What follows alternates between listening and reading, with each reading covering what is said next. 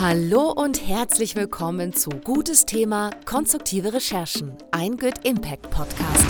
Last but not least, heute kommen wir zum dritten und letzten Teil unserer Podcast-Serie. Gutes Thema zu unserem Heftschwerpunkt, der da heißt von Cyborgs und Chatbots, wie wir dafür sorgen, dass künstliche Intelligenz für uns arbeitet und nicht gegen uns. In der letzten Folge haben wir über bunte Daten gesprochen, also über KI und Diversität. In unserem Good Talk allgemein äh, darüber, was künstliche Intelligenz leisten könnte in der Zukunft. Heute wollen wir auf ein ganz konkretes Thema eingehen, nämlich autonome Systeme. Und dafür haben wir uns natürlich einen Experten geholt. Er ist Programmmanager fürs Programm Autonome Systeme beim Fraunhofer Institut für experimentelles Software Engineering. Herzlich willkommen, Rasmus Adler. Hallo Bianca. Freut mich, dass ich hier bin. Ja, sehr schön, dass du dir die Zeit nimmst, mit uns zu sprechen. Ich hatte es ja schon angetönt, das ist der dritte Teil unseres Schwerpunkts. Das heißt dennoch nicht, dass wir alles ExpertInnen sind. Deswegen holen wir Leute wie dich dazu, damit du uns erklären kannst oder zumindest in einem Teil uns ein bisschen erhellen kannst. Heute wollen wir über autonome Systeme sprechen. Aber vorab möchte ich dich was fragen, was natürlich uns Laien äh, beschäftigt hat. Vor vier Wochen dieser Brief von Hunderten von WissenschaftlerInnen und UnternehmerInnen, ähm, die eine Pause gefordert haben bei der Entwicklung von KI mit der Begründung, die Technik müsse dem Menschen dienen. Jetzt ist meine Frage, dient sie das denn nicht? Wie siehst du das? Ich denke schon, dass sie den Menschen dient. Es gibt ja immer einen Treiber für Technik. Normalerweise sind das äh, Geschäftsinteressen. Ne? Also es muss erst ein Geschäftsmodell geben, ein funktionierendes. Und da kann man natürlich in Frage stellen, ob jetzt dieses Geschäftsmodell der Menschheit dient. Ja, es gibt ja auch Jobs, wo man oder einfach Entwicklungen, wo man sagen kann, naja gut, da sind jetzt einfach die ähm, wirtschaftlichen Interessen so, dass irgendwas bei rauskommt und Technologie irgendwas macht, was jetzt nicht der Menschheit dient. Sei es jetzt Bitcoins schürfen oder so, wo man auch sagen kann, kann man das nicht irgendwie anders lösen? Oder vielleicht, ja, wenn ich an autonome Waffensysteme denke, braucht man die wirklich? Ja, also eigentlich sind sie ja geächtet. Also deshalb gibt es halt viele Entwicklungen natürlich, ähm, wo ich sagen würde, nee, das braucht man nicht. Das liegt dann aber nicht direkt an der Technik oder dass die Technik sich gegen einen richtet, sondern von vornherein äh, war da jetzt kein sinnvoller Use Case im Hinterkopf. Ja. Vielleicht vorab die Frage, künstliche Intelligenz und autonome Systeme, was ist denn der Unterschied und gleichzeitig, wo ist der Zusammenhang? Ja, das ist eine sehr gute Frage. Ähm, das wurde auch viel diskutiert. Also in der internationalen Normung hat man den Begriff KI und KI-System so ungefähr zwei Jahre lang diskutiert und die Lösung ist meiner Meinung nach immer noch nicht so optimal. Ähm, das heißt, es wird jetzt in der Folge ein bisschen schwierig, ähm, das so ganz kurz abzuhandeln. Aber ähm, man kann künstliche Intelligenz sehen als eine Wissenschaftsdisziplin oder ein Bereich der, der Informatik sozusagen auch. Also gar nicht so als System an sich und kann dann von KI-Systemen reden, also irgendwelche Systeme, die bestimmte Eigenschaften haben. Und autonome Systeme sind ja auch Systeme und da kommen natürlich schon wieder Gemeinsamkeiten zusammen. Ich würde es jetzt einfach mal so betrachten und hier für den Podcast ähm, wenn ich von KI rede, dann ist das eher irgendein Werkzeug, eine Art von Softwareentwicklung, um autonome Systeme potenziell zu bauen. Und autonome Systeme, dieses Autonomie ist ein graduelles Konzept. Also ist nicht etwas ist autonom oder nicht autonom, sondern ähm, graduell. Und das hängt auch damit zusammen, erstmal, wie sehr ist der Mensch in der Loop irgendwie mit drinne wenn irgendwas getan wird, also die Stufen bei der Automatisierung, beim automatisierten Fahren, da ist er immer weniger noch als Überwacher oder ähm, in der Kontrolle.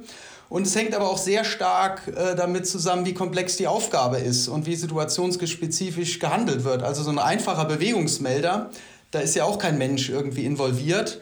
Und trotzdem ist das jetzt nicht der Grund, äh, diese Art von Systeme, warum wir jetzt von autonomen Systemen reden. Also es ist dieses sehr situationsspezifische Handeln, um eine komplexe Mission in einer komplexen Umgebung zu erfüllen. Du hast vorhin das wahrscheinlich bekannteste oder der Öffentlichkeit bekannteste Beispiel angesprochen äh, vom autonomen Fahren. Das ist, glaube ich, auch das, was einem so als erstes in den Sinn kommt als Laie. Was gibt es denn noch für Arten von autonomen Systemen? Ja, gibt einige Beispiele. Also ich kann das auch mal so grob äh, klassifizieren in an autonomen Systemen, die jetzt wie so ein Fahrzeug erstmal so abgeschlossen sind oder so, so ein Roboter. Aber man kann auch von einem autonomen Warenhaus zum Beispiel reden, wo dann eben viele von diesen Systemen rum sind und auch Kameras an den Decken und alles zusammenspielt und es eben so eine autonome Steuerung von diesen ganzen äh, Systemen gibt. Man also ein größeres autonomes vernetztes System. Und äh, diese Autonomie hat auch was damit zu tun, dass man den Systemen so ein bisschen eine Art eigene Entscheidung zuschreibt. Ja? Und äh, das kann auch passieren im Prinzip, wenn verschiedene einzelne autonome Systeme so eine Art Schwarmintelligenz bilden. Dann ist dieses Gesamtsystem, dieser Schwarm an sich, der wirkt dann auch wieder, das Verhalten wirkt autonom. Ist es zum Beispiel wie in so einem Smart Home? Kann man sich das so vorstellen? Genau, Smart Home wäre auch was. Äh, man kann auch sagen, also diese ganzen Sachen, die Smart, es gibt ja auch die Smart City und äh, das Smart Grid, also auch das ganze Energiesystem, wenn äh, Verbräuche gemessen werden und es dann volatile Energiequellen gibt, wie man das optimal managed aussteuert. Also das sind auch alles autonome Steuerungen wo man auch schon daran jetzt zum Beispiel erkennt, wie stark die Wechselwirkung mit auch Menschen ist, die diese Systeme nutzen, wo das Verhalten ja auch sehr schwer vorhersagbar ist. Und äh, das birgt natürlich auch eine gewisse Gefahr, natürlich viel Potenzial, aber auch äh, gewisse Risiken, äh, dass man diese Systeme dann nicht mehr unter Kontrolle hat. Du hast es vorhin gesagt, dass ähm, solche Systeme dann so genutzt werden oder eingesetzt werden, damit das einfach optimiert wird, Abläufe auch optimiert werden. Ich frage aber mal so ein bisschen allgemeiner, wozu brauchen wir denn überhaupt autonome Systeme als Gesellschaft. Also was, wenn wir jetzt ein bisschen weiterdenken in die Zukunft oder vielleicht ist es auch schon da und wir wissen es einfach nur noch nicht, also wir meine ich jetzt Laien, ähm, was, was können autonome Systeme leisten, die uns auch wirklich einen, ja, sagen wir mal, einen Mehrwert bringen in eine ökologischere Zukunft oder in eine sozial gerechtere Zukunft oder auch in eine ja, arbeitsentlastende Zukunft? Ja, konkrete Beispiele, zum Beispiel, oder wenn man jetzt Roboter nimmt, äh, die auf dem Feld Unkraut jäten oder Beikraut beseitigen. Das ist halt eine Arbeit, da braucht man dann keinen, die ist nützlich in dem Sinne, weil man dann weniger Pestizide, Fungizide und andere Sachen, auch Unkrautbeseitigung minimieren kann. Aber die man heutzutage so nicht mehr machen würde, ja, weil zurück zum Unkrautreden bei den großen Mengen an, an Nahrungsmitteln, die man jetzt braucht, das wäre einfach zu teuer. Also da kann man die Arbeit im Prinzip, die Menschen erledigen könnten, kann man durch diese Maschinen erledigen lassen, weil es einfach nicht mehr ähm, zeitgemäß ist oder man da nicht mehr zurückgeht. Es gibt aber auch Arbeiten, wenn wir jetzt wieder beim oder Aufgaben beim ähm, Energienetz sind, die können Menschen gar nicht erledigen. Also so viele Informationen so schnell zu verarbeiten und dann eine optimale Steuerung zu machen, hinzubekommen, das ist dann auch ein autonomes System und da liegt auch enormes Potenzial. Also wenn man jetzt besonders energieeffizient sein will zum Beispiel. Und andere Sache ist im Bereich Verkehr der Bahn äh, gibt es zum Beispiel die Möglichkeit, entweder effizienter zu sein oder mehr Verkehr auf die Schiene zu bekommen durch äh, Streckenausbau. Also man baut mehr Schienen, man hat mehr Fahrer, aber ein gewisses Potenzial liegt auch darin, Auto, Züge autonom zu steuern und auch wie die Züge fahren und aufeinander abgestimmt sind, da eine autonome Steuerung zu haben. Also keinen festen Fahrplan mehr, sondern nach Demand, nach Anfrage zu fahren. Und das ist generelles Konzept, ähm, dass man eher nachfragegebunden versucht, äh, das Ganze zu steuern und damit eben ob mit den Ressourcen, die einem zur Verfügung sind, optimal diese Nachfragen zu bedienen. Du hast vorhin äh, gesagt, dass es gewisse Aufgaben gibt, die Menschen so gar nicht leisten können, auch in dieser Schnelligkeit gar nicht. Ähm, was natürlich aber wahrscheinlich viele Menschen umtreibt oder einige Menschen umtreibt, ist die Angst, dass das, was sie leisten, ersetzt wird äh, durch, durch irgendwelche Systeme. Aber da kann man ja, also ich denke an ein Beispiel in der Pflege. Es gäbe ja durchaus Möglichkeiten, schwere Arbeiten durch Systeme oder vielleicht gar nicht nur schwere Arbeiten, aber äh, repetitive Arbeiten durch Systeme ersetzen zu lassen, so dass die Menschen dann vielleicht auch mehr Zeit haben. Wie siehst du das? Ja, das sehe ich absolut so. Das ähm, ist eigentlich immer so, ja, dass eigentlich die ganze Automatisierung, ähm, es ist auch nichts Neues, eigentlich mehr Freizeit bringen könnte, wenn man dann es dann auch entsprechend nutzt oder sich das Verhalten der Menschen dann nicht ändert. Also wenn ich mal ganz an früher zurückdenke, irgendwann haben wir mal über 90 Prozent der Menschen in der Landwirtschaft gearbeitet. Jetzt hat man so viel Automatisierung, jetzt ist es nur noch ein Prozent, aber es ist keiner, also trotzdem sind alle sehr beschäftigt und äh, es ist sogar häufiger, dass, dass beide arbeiten gehen. Also nicht mehr, früher waren es ja vorwiegend äh, zu manchen Zeiten auch die Männer, die arbeiten gegangen sind, jetzt arbeiten immer mehr beide. Und ich habe jetzt nicht das Gefühl, ähm, dass man nur noch vier Stunden die Woche oder so arbeiten muss, wenn man vergleicht, wie viel effizienter unsere Gesellschaft geworden ist durch Automatisierung. Und ich glaube, das wird einfach weiter zunehmen und KI ist da so ein Enabler und das führt eben dazu, dass man noch autonome Systeme hat, die jetzt unsere Gesellschaft noch effizienter werden lassen können. Und ich halte das für wichtig, weil es ja viele neue Aufgaben gibt.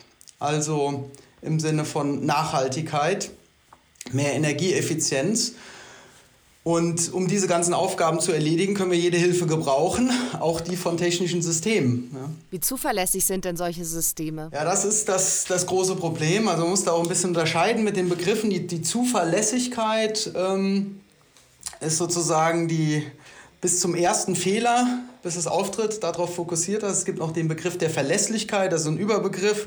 Da spielen dann auch Aspekte wie die Verfügbarkeit mit rein. Verfügbarkeit, das ist bei Systemen, wenn ein Fehler aufgetreten ist, dass sie danach dann eine kurze Downside haben und danach wieder eine Upside, also das Verhältnis zwischen Up und Down. Naja, und dann gibt es eben noch die Eigenschaft Safety. Das heißt, wenn ein Fehler dann auch dazu führt, dass ähm, es Verletzte geben kann oder sogar Tote. Und immer wenn das der Fall ist, dann werden halt sehr, sehr hohe Anforderungen gestellt, zu Recht natürlich. Und das ist oft die, eine Riesenhürde an den Bereichen, wo diese Systeme noch nicht vordringen können. Also gerade beim automatisierten Fahren ist das zum Beispiel so. Entweder sie kommen gar nicht erst auf die Straße oder sie sind dann halt überhaupt nicht verfügbar. Also in dem Fall automatisiertes Fahren würden sie dann ganz oft anhalten oder würden sehr, sehr langsam fahren und dann hat man irgendwann auch kein Produkt mehr, das eben das Geschäftsmodell äh, befriedigt. Ja.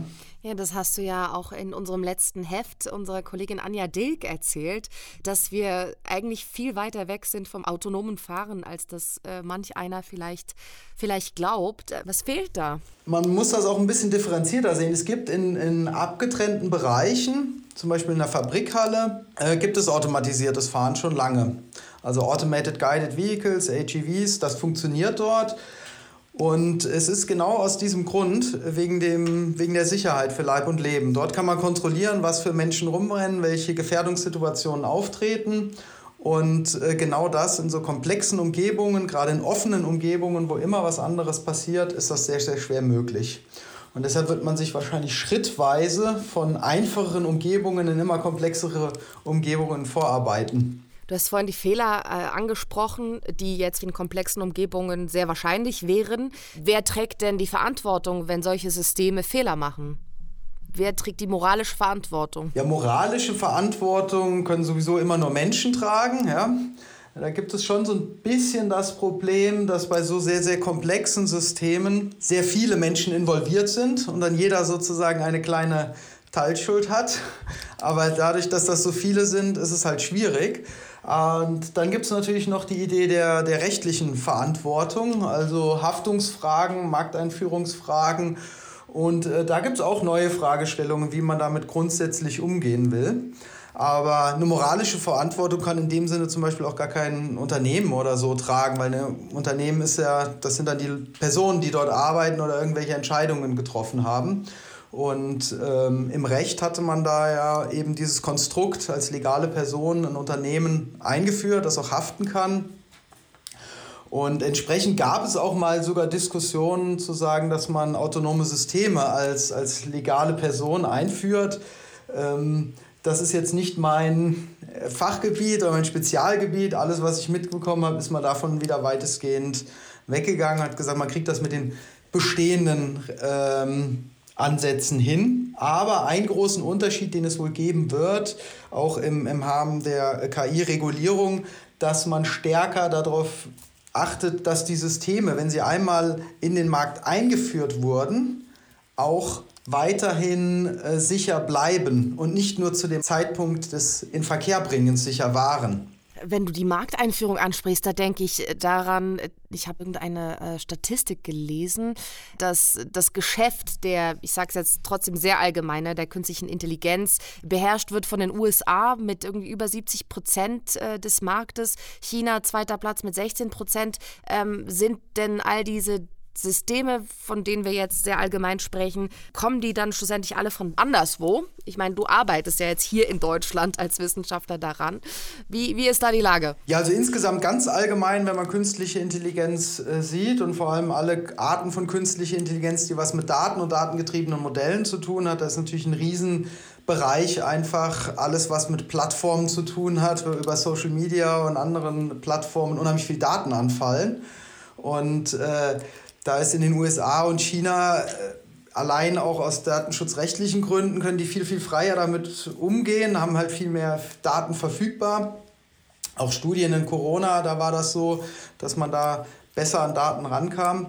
Von daher auf der Ebene passiert da viel. Andererseits, äh, Deutschland ist eine, hat einen starken Hintergrund im Maschinenbau, auch im Autobau. Und dort, diese Arten von künstlicher Intelligenz, die dort in den Maschinen dann sozusagen eingepflanzt wird, da sehe ich schon äh, größeres Potenzial. Vor allem, weil es da eben um diesen Sicherheitsaspekt geht, der bei den anderen Systemen nicht so groß ist, also diese Sicherheit für Leib und Leben. Man muss sich schon vor Augen halten, dass wenn man so eine Spracherkennung irgendwie wie Siri oder so, wenn die 99% funktioniert, in 99% einer Fälle, bei Sicherheit, da stehen dann sehr, sehr viele Neuen noch dahinter. Und das sind einfach ganz andere Größenordnungen. Ja? Das ganze Engineering, um diese Größenordnung für normale Software hinzugeben, da ist sehr, sehr viel Know-how äh, hier in, in Deutschland. Und äh, das kann man sich dann auch zunutze machen. Ja? Also da sehe ich äh, in dem Bereich bin ich nicht so pessimistisch. In welchem Bereich bist du denn pessimistisch? Ja, pessimistisch vielleicht eher, sagen wir mal, dass man so große Plattformen jetzt so einfach ablösen könnte. Ja, weil das hat ja auch was damit zu tun, wer Erster ist. Und wenn erstmal alle auf so einer Plattform sind, wie kriegt man das tatsächlich hin, äh, dass man jetzt andere Plattformen aufbaut? Zumindest mal die, die etabliert sind. Äh, da sehe ich es jetzt als schwierig, dass man kurzfristig da auf, auf eine europäische, deutsche Lösung irgendwie kommt. Interessant finde ich das auch nochmal in dem Kontext, wenn es um andere Plattformen und andere Arten von Daten geht, zum Beispiel im Agrarbereich äh, gibt es auch wertvolle Daten. Und äh, da hatten wir zum Beispiel auch Projekte, wo es darum geht, eine Datenplattform Agriculture Data Spaces aufzubauen und zu überlegen, wer kann die wie nutzen. Und äh, dann stellt sich natürlich irgendwann die äh, Frage, ja, wer ist denn auch der Betreiber von sowas? Und äh, das könnte ich mir dann schon vorstellen, wenn es irgendwie was Neues ist, dass man da ähm, in Europa, Deutschland äh, federführend dann mit dabei ist. Okay, dann ist man vielleicht federführend da mit dabei. Ich möchte noch auf eine Sache zu sprechen kommen, die du äh, vorhin schon mal angesprochen hast, dass die Autonomie graduell ist, ne, dieser, dieser Systeme. Weil ich hatte mich im Vorfeld gefragt, ist das nicht ein Widerspruch? Äh, wir erschaffen autonome Systeme, die wir dann aber schlussendlich auch kontrollieren müssen. Und gibt es autonome Systeme, die so autonom sind, dass wir sie gar nicht kontrollieren können, sonst wären sie ja nicht autonom? Ähm, ja, es gibt bestimmt Systeme, die irgendetwas machen, äh, das wir nicht wollen. Aber wenn es wirklich was ist, was wir nicht wollen, dann ist es halt einfach quasi eine Fehlentwicklung. Ja. Also das ist halt, in, in dem Sinne ist es nichts Neues, es ist ein, ein, ein Fehler, ein fehlerhaftes System. Ja. Ähm, was so ein bisschen neu ist, dass wir bei diesen Systemen nicht mehr so ganz genau verstehen, wie sie funktionieren. Und ich glaube, das macht diesen Autonomieaspekt eben auch mit aus. Das ist so eine Nuance, die da mit reinspielt. Ähm, dass man sagt, naja, wenn man es nicht mehr versteht, ja, dann schreiben wir dem eine Art gewisses Selbst zu. Ja, das ist so eine, eine Nuance dieser äh, Definition, die ich aber aus mancherlei Hinsicht nicht hilfreich finde, äh, denn heutzutage sind die meisten Systeme so, dass die keiner komplett versteht. Also so ein Computer, der eine versteht dann, wie so ein Transistor ganz genau im Detail funktioniert, der andere versteht die Hardware, der nächste versteht die Software. Aber es gibt da halt dieses Too Many Hands Problem. Also zu viele Leute sind involviert und so komplett versteht es niemand. Ja? Und äh, aufgrund dessen ist das natürlich als Grundlage für eine Definition ein bisschen sehr schwammig. Und es ist auch insofern schwammig, Äh, angenommen, man hat irgendwas, wo man jetzt aus Daten lernt und dann hat man ein, ein trainiertes neuronales Netz, so eine, so eine Nachbildung sozusagen von Grundstrukturen von dem Gehirn. Man hat das jetzt erstmal nicht verstanden, sagt ein autonomes System. Dann kommt ein Wissenschaftler und sagt, ah, ich habe jetzt verstanden, wie das alles funktioniert. Ja, ist es dann nicht mehr autonom? Also man will das ja nicht unbedingt von dem Verständnis von irgendwelchen Leuten abhängig machen. Zumindest mal, wenn man es reguliert, ist das die Frage, ob das der Kernaspekt ist. Ich denke, was, was viel wichtiger ist, worum man auch überlegen musste, eher andersrum zu sagen, man müsste über Automatisierung nachdenken, dass man bestimmte Aufgaben automatisieren will. Und wenn man irgendeine Aufgabe automatisieren will, dann weiß man anhand der Aufgabe, welche relevan äh, Aspekte relevant sind. Zum Beispiel beim automatisierten Fahren ist der Sicherheitsaspekt sehr, sehr relevant. Bei automatisierter Jobvergabe ist vielleicht Fairness primär relevant. Ja, und dass man von daher auch äh, das Ganze versucht einzufangen, zu regulieren und auch die Begriffsbildung ähm, damit, ja, dass sie so ist, dass man diese Sachen gut diskutieren kann und dann eben die Brücke zwischen regulativen Anforderungen, technischen normativen Anforderungen schlagen kann. Gehörst du nicht auch solchen Gremien äh, zu oder gehörst du, bist du da nicht auch dabei, wenn es eben genau um diese Normierungen geht? Oder was machst du da genau? Ja, genau. Ich bin da aktiv in, in verschiedensten Gremien.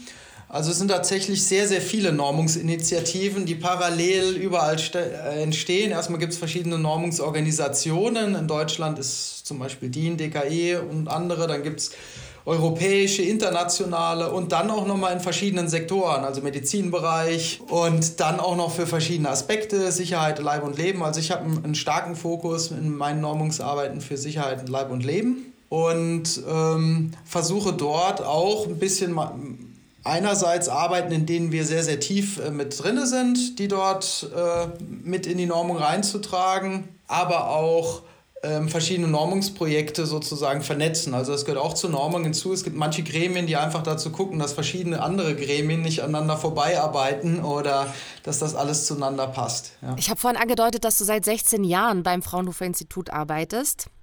Und mich würde mal interessieren, du als äh, Wissenschaftler, der sich tagtäglich mit diesen Themen auseinandersetzt, hättest du vor 16 Jahren antizipieren können, wo wir heute stehen? Oder ist für dich das alles auch eine aufregende Reise in eine digitale Zukunft? Ja, das ist äh, ziemlich aufregend für mich, doch. Also ich finde es auch spannend. Bin aber eh verwundert, also grundsätzlich, wie schnell Technologie ähm, Fortschritte macht, aber auch wie schnell man das dann wieder als normal empfindet. Also ich kann auch noch ein bisschen weiter zurückgehen, wenn ich jetzt immer das Handy, Smartphone als Paradebeispiel nehme. Ich weiß noch, ich habe die Zeiten ja miterlebt, wo dann, sobald das jemand mal irgendwie hatte, hat man gesagt, ja, braucht ja keiner und äh, bist du Aktionär oder sowas. Ja, und heute hat es jetzt irgendwie jeder. Und äh, was das Thema künstliche Intelligenz angeht, weiß ich auch, war ich noch in einer Vorlesung, da waren ein oder zwei, drei Leute drin, also überhaupt nicht gut besucht, war auch so ganz äh, war nicht populär, wie gesagt. Und da hieß es auch, ja, vielleicht kommt das irgendwann mal in den nächsten Jahren. Und es war auch nicht so, dass wenn man das jetzt sich darauf fokussiert hätte oder so, dass die Industrie äh, danach geschrien hätte. Ja? Und da ist doch sehr schnell wirklich viel passiert und auch viel passiert, wo Leute, die es bestimmt besser einschätzen können als ich, damals die, die Kern-KI studiert haben. Ähm, gesagt haben, oh, dass das so schnell geht, das wundert uns. Also kein Problem, dass man gegen einen Schachspieler gewinnt, aber bei dem Spiel Go, was eine deutlich größere Komplexität ist, das haben viele nicht erwartet und äh, es ist auch gekommen. Ja. Von daher bin ich sehr vorsichtig, was mit irgendwelchen Entwicklungen angeht und wie schnell irgendwas passiert. Ja. Also manche Sachen, die dauern doch viel länger, als man denkt. Automatisiertes Fahren ist für mich ein Paradebeispiel davon. Die Vision gab es schon, als die Autos gerade erfunden wurden, so ungefähr. Und äh, da hat man noch gar nicht an Handys gedacht. Und das hatte sehr, sehr lang gedauert oder ist jetzt immer noch nicht richtig da. Und ähm, ja, bei anderen Sachen äh, geht es dann noch relativ schnell. Ja. Und was gibt es zurzeit, was du besonders aufregend findest, von dem du dir erhoffst und antizipierst, dass es kommt? Ja, besonders aufregend finde ich eigentlich Anwendungsfälle in, in, in Richtung Nachhaltigkeit. Also zum Beispiel auch die, die Robotik oder autonome Systeme in der Landwirtschaft. Landwirtschaft hat ja auch einen, einen Vorteil im Prinzip, dass dort die Safety-Thematik nicht ganz so groß ist, je nachdem in welcher Region es ist. Natürlich kann auch ein, ein Feld neben dem Kindergarten oder irgendwie sowas sein, aber normalerweise ähm, ist die Safety-Herausforderung da nicht so riesig. Also alle Sachen, die mich so motivieren, auch über den, den Anwendungsfall heraus. Bin auch gespannt, was im Bereich Medizintechnik noch alles kommt, auch darüber. Ja, der Fokus liegt in meiner Forschung und da bin ich auch sehr gespannt, was noch kommt, anwendungsfallübergreifend hinsichtlich der Safety-Thematik. Also für Sicherheit für Leib und Leben, weil das ist traditionell wirklich ein sehr, sehr konservativer ähm, Engineering-Bereich. Also man ist da, äh, die haben einfach vom, vom Mindset sind das auch vielleicht eher so die Philosophen. Und wenn man jetzt die KI-Forscher nimmt, äh, das ist dann eher ja, so ein bisschen Alchemie und äh, Mystik und es funktioniert irgendwie und dann hat man was unheimlich Tolles, aber man versteht es nicht genau. Das hatten wir ja auch, dass das eigentlich mit schon zur Definition fast gehört. Und das beißt sich natürlich. Und da prallen zwei Welten aufeinander. Und äh, das finde ich auch spannend, wie diese Annäherung dieser Welten jetzt sein wird. Und es gibt eben auch zunehmend Konferenzen, die versuchen eben diese beiden Welten zusammenzubringen. Aber dann finde ich es auch spannend weiter, wenn man sagt, okay, man hat da einen gewissen Konsens oder es spielt eben auch noch mit rein, wie natürlich die ganzen äh, technischen Themen, Wechselwirkungen mit äh, ethischen Themen und Gesetzgebung. Wobei ich, sagen wir mal, unser Institut ist ein ganz klar Software Engineering Institut. Das heißt, für uns ist es gut, die, die Schnittstelle äh, zu verstehen. Aber es ist jetzt nicht unser ähm, Kerngeschäft und Kern, Kernforschungsinteresse. Aber die Schnittstelle finde ich interessant und auch sehr wichtig. Also wir hatten auch schon Projekte zusammen mit Rechtswissenschaftlern, wo wir uns Gesetzestexte angeguckt haben, weil es macht ja auch keinen Sinn, wenn ein Gesetzgeber irgendwas fordert, was dann technisch nicht umsetzbar ist. Das heißt, es muss ja alles zueinander passen. Ich bin mir sicher, viele hören zu und denken, ah, okay, spannend, ich habe keine Ahnung davon, allgemein äh, digitale Transformation, keine Ahnung. Was würdest du oder was gibst du den Menschen mit, die sich total lost fühlen in diesen Umwälzungen und denken, ey, ich komme nicht mehr mit, ich check's nicht, dass sie einen konstruktiven Umgang mit diesen Umwälzungen finden? Was rätst du? Puh, das ist eine sehr, sehr, sehr gute Frage. Also zumindest mal will ich äh, den Leuten jetzt hier äh, die Angst nehmen und sagen, also das, das Problem ist nicht irgendwie, dass diese Systeme sich irgendwie gegen uns richten oder sich irgendwie verselbstständigen, ähm, es ist eher so, wenn, wenn sich irgendwas verselbstständigt, ist vielleicht so wie der Fernseher, der dann irgendwann auch mal erfunden wurde, um Tieraufnahmen zu machen und irgendwann gucken Leute nur noch Fernsehen und das verändert die Gesellschaft. So kann natürlich eine Technologie Gesellschaft verändern, aber es wird nicht so sein, dass die Systeme dann wie bei Terminator oder sowas sich, sich gegen uns richten. Äh, die Angst kann ich mit Sicherheit nehmen. Und ähm, ansonsten sind viele Sachen, denke ich, auch weniger von der Technologie an sich abhängig und von den autonomen Systemen, sondern eher einfach von Gesetzgebung, die eben vorgeben, ähm, wie Technologie entwickelt wird und äh, auch von der, von der Ökonomie, welche, welche ähm, Technologie sich irgendwie durchsetzen wird. Also an der Stelle kann ich, kann ich die Angst nehmen. Ja? Und ähm, das wird sich alles richten im Sinne von, von Angebot und Nachfrage, so wie sonst sich jetzt auch alle anderen Sachen im Sinne von Angebot und Nachfrage richten. Ja? Und entwickeln. Ja, vielen Dank für deine Einschätzung. Das ist ein wunderbares äh, Schlusswort. Rasmus Adler sagt, wir brauchen keine Angst haben.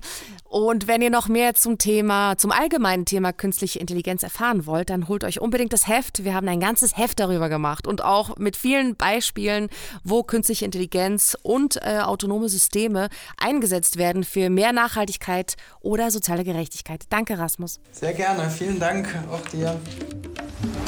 Dieser Podcast wurde dir präsentiert von Good Impact. Für noch mehr konstruktive Hintergrundberichte und gute Nachrichten geh auf goodimpact.eu.